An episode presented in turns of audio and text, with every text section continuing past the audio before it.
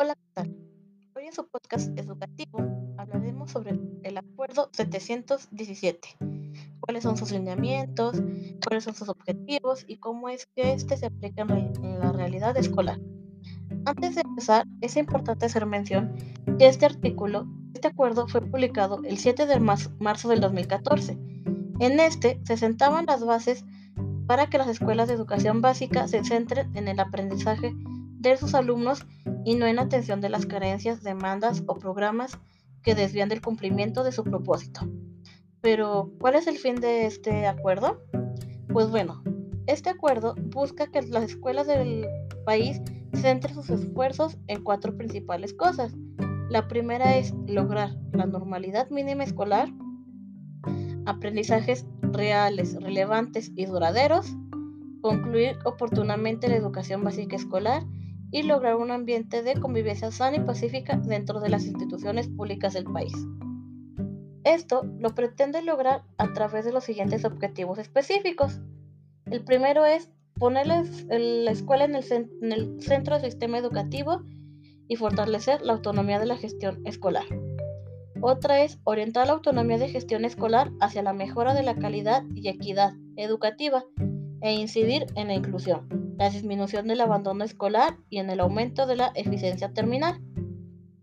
Proteger la normalidad mínima de las escuelas, ordenando los programas y acciones de las autoridades que implican en su organización, impulsar la participación social, la transparencia, la rendición de cuentas y disminuir la carga administrativa. Generar intervenciones de gestión a partir de decisiones informadas y justificadas con base en la planeación escolar y en el seguimiento de evaluación de la ruta de mejora. Optimizar el uso de los recursos financieros de las escuelas en la educación básica a través de la coordinación y articulando los programas de gestión escolar. Esto pretende lograrlo a partir de las siguientes acciones. La primera de ellas es aligerar la carga administrativa de las escuelas, evitando así que los directivos pasen la mayor parte de su tiempo en trámites administrativos y en cambio pasen su mayor parte del tiempo apoyando a los docentes para mejorar sus procesos de enseñanza y aprendizaje. Otro es dar los apoyos necesarios para que las escuelas aseguren la normalidad mínima en operación, o sea que las escuelas cuenten con personal completo desde el inicio del ciclo escolar, además de materiales disponibles y que continuamente se le esté dando el mantenimiento que ocupa y aprovechar el tiempo escolar a su máximo. Otra de las acciones es no involucrar a las escuelas en programas o iniciativas públicas, sociales o privados que las distraigan y desvíen del cumplimiento de sus objetivos educativos. Se regularán los concursos, convocatorias, programas y acciones que llegan de manera desarticulada a la escuela en cualquier momento del ciclo escolar y que interrumpen los planes de mejora. Otra de las acciones es informar con anticipación a la escuela los programas de gestión autorizados. O sea, lo que quiere decir este punto es que antes del inicio del ciclo escolar, la autoridad debe notificar a los centros escolares los programas disponibles. Y una vez iniciado el ciclo escolar, las escuelas no pueden incluirse en nuevos programas o iniciativas. Otra de las estrategias es fortalecer el cuerpo de supervisión escolar a fin de que su función se concentre en vigilar y asegurar la calidad de los servicios educativos que, prestan las escuelas. Otra, otra acción es orientar y brindar apoyos para que cada escuela en su contexto particular elabore y desarrolle una ruta de mejora enfocada en el logro de resultados educativos. Y otra de las acciones, una, la última de las acciones, es impulsar el empleo de los resultados de evaluación internas y externas como insumo básico para el diseño y monitoreo de las rutas de mejora. Aquí también es importante mencionar que se debe de garantizar administración, transparencia y eficacia, eficacia de los recursos financieros que recibe la escuela.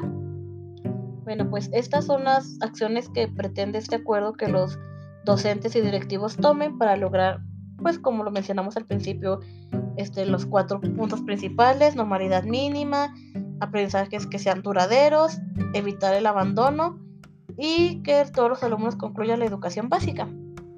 Ahora bien, este, bajando este acuerdo a la realidad y qué tanto se cumple, qué tanto no se cumple,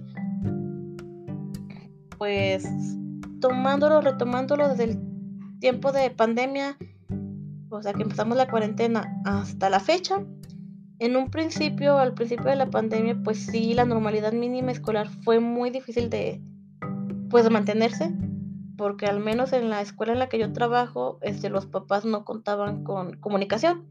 Es una comunidad en la que no hay señal de teléfono, la única señal que se recibe es de internet y vía satelital, y pues es una señal muy cara y no todos los papás pues logran mantenerlo, o sea, no pueden pagar esa señal por teléfono porque pues es un servicio caro y prefieren darle prioridad a otras cosas que a pagar internet. Entonces lo que nosotros optamos como escuela entre nuestras pues capacidades fue asistir cada 15 días y a los papás entregarles un cuadernillo de trabajo y en ese cuadernillo también les damos asesorías sobre las actividades que tenían que hacer. Ya después con los pocos papás que tienen comunicación que es por vía WhatsApp, lo que hacemos o lo que hacíamos en ese momento era mandarles audios y explicarles las actividades que los niños no entendían. Ya por ejemplo, alguno decía, ay, pues este, no sé, Pedrito es mi vecino y con él puedo comunicarme, con usted. Entonces entre ellos se apoyaban para lograr la normalidad mínima, pero nuestra principal estrategia durante pandemia fue ir cada 15 días y darle asesorías a los papás Después de esto, pues ya logramos, llegamos en forma presencial. Afortunadamente, logramos que los alumnos que se iban a dar de baja se recomprobaran. Entonces, hasta este momento, estamos logrando la normalidad mínima con algunas subidas, algunas bajadas. Hablando de carga administrativa, este es un punto bastante complicado en el contexto en el que estoy, porque al ser escuela multigrado, la carga administrativa es demasiado no contamos como tal con secretarios o con personal administrativo que se dedique a hacer ese trabajo y los docentes tienen que hacerlo. Entonces lo que optamos los docentes cuando tenemos que hacer estas acciones es a los alumnos darles trabajos de relleno para poder lograr esta actividad.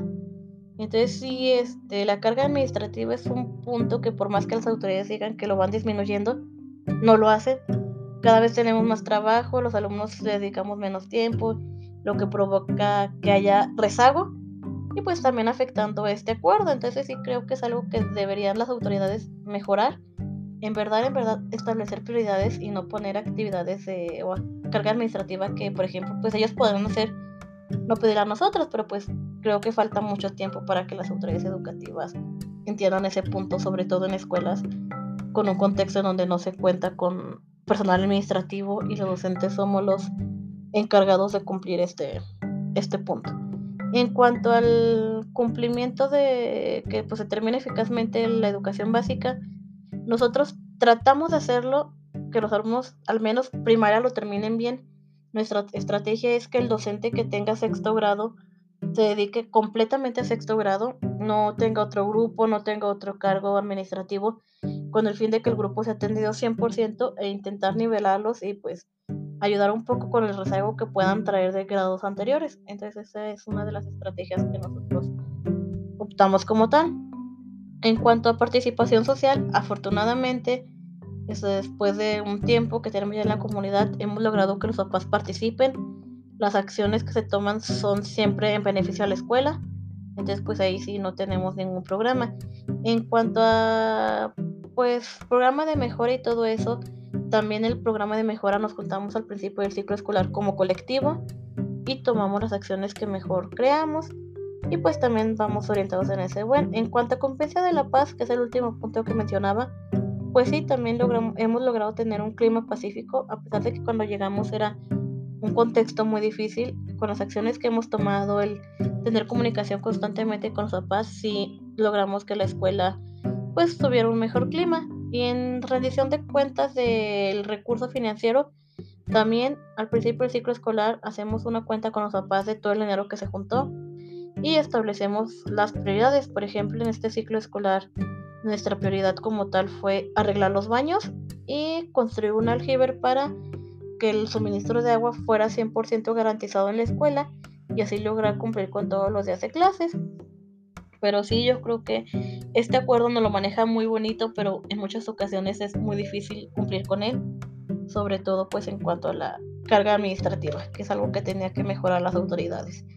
Y bueno, por el día de hoy sería todo. Me despido de ustedes y esperemos encontrarnos en los próximos días.